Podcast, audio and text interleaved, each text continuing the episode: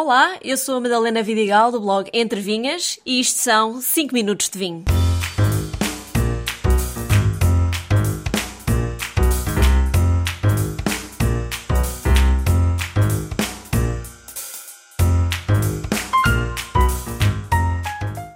Fica lá na ponta mais nordeste do país, rodeado de montanhas entre Portugal e Espanha. Hoje vou falar da região de vinhos de Trás-os-Montes. E desta região, hoje trago o Quinta Val Madruga Reserva Branco. É feito com as castas brancas tradicionais da região, como Gouveio e Viozinho. Tem o vegetal do Gouveio e o toque mais perfumado do Viozinho, assim como um pouco de baunilha vinda do estágio em madeira de carvalho francês. É um vinho fresco, mas estruturado, que bebi com uma posta mirandesa e ficou excelente. Por incrível que pareça, tinha Trás-os-Montes em falta na minha lista de regiões de vinhos a visitar em Portugal. Tratei desse assunto recentemente e só me arrependo de não ter ido lá há mais tempo. Antes de vos contar um pouco mais sobre a região, gostava de começar por dizer que fiquei bastante feliz e, de certa forma, inspirada pelo que vi por lá. Gente lutadora e resiliente, que tem paixão à terra e aos produtos locais. Gerações novas que estão a voltar ao campo para não deixar esquecer tradições na produção de vinho e não só.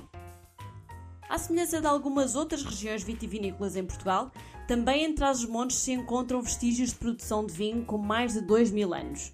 Falo especificamente dos lagares rupestres que se podem encontrar, uns mais escondidos que outros, essencialmente na zona de Valpassos. Trata-se de lagares cravados no granito, onde estão bem definidas as zonas de pisa da uva e depósito do vinho, que faria parte da vida cotidiana e comercial dos romanos que viveram neste território por muitos anos. A região vitivinícola de Trás-os-Montes está dividida em três sub-regiões: Valpassos, Chaves e Planalto Mirandês. O solo é tanto de granito como xisto partido, um tipo de xisto menos duro e que se desfaz um pouco. O clima é continental, com verões muito quentes e invernos extremamente rigorosos, e o relevo é essencialmente montanhoso, como o próprio nome indica, à exceção do Planalto Mirandês, que acaba por ser ali uma clareira plana entre montanhas.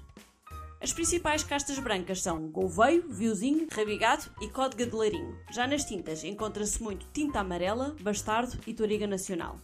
Os vinhos brancos são muito aromáticos, frutados e um pouco florais, com uma acidez média bastante equilibrada. Já no caso dos tintos, são vinhos igualmente intensos em aromas, sabores e mesmo em cor. Na boca são estruturados, encorpados, com taninos firmes. É comum o uso da madeira para envelhecer o vinho, pelo que se tornam robustos e com grande capacidade de envelhecimento. Um tipo de vinho histórico que se produz por aqui é o vinho dos mortos. Já ouviram falar? Se não, eu explico.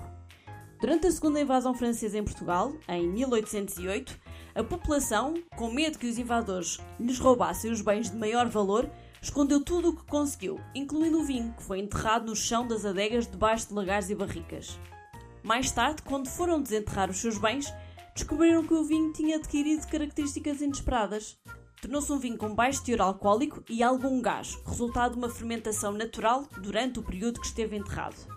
Por ter estado debaixo de terra por tanto tempo, o vinho ganhou o nome de vinho dos mortos.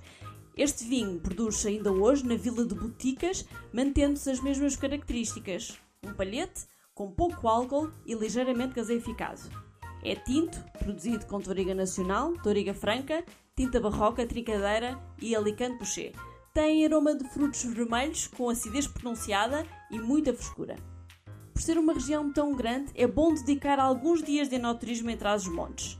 A produção de vinho nesta região é ainda essencialmente de pequenos projetos ou projetos familiares. O vinho faz-se com muita paixão e dedicação, e por isso vale muito a pena bater à porta de algumas adegas e conhecer as pessoas que estão por trás de cada garrafa de vinho. Algumas cidades que valem a pena visitar são Chaves, Valpassos, Bragança, Mirandela e as várias aldeias lindas pelo meio.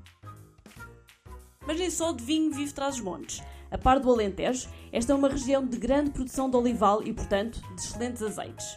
Há quem diga que os do Norte são melhores que os do Sul, até, mas nessa discussão não me meto. Cada um que prove e decida por si. Outra cultura muito importante por estes lados é a castanha. Tão expressiva é a produção de castanha aqui que faz de Portugal um dos maiores produtores deste fruto seco em toda a Europa. Agora que já sabem um pouco mais sobre Trás-os-Montes, toca a provar os vinhos ou mesmo a visitar a região. Um brinde a todos e até ao próximo episódio.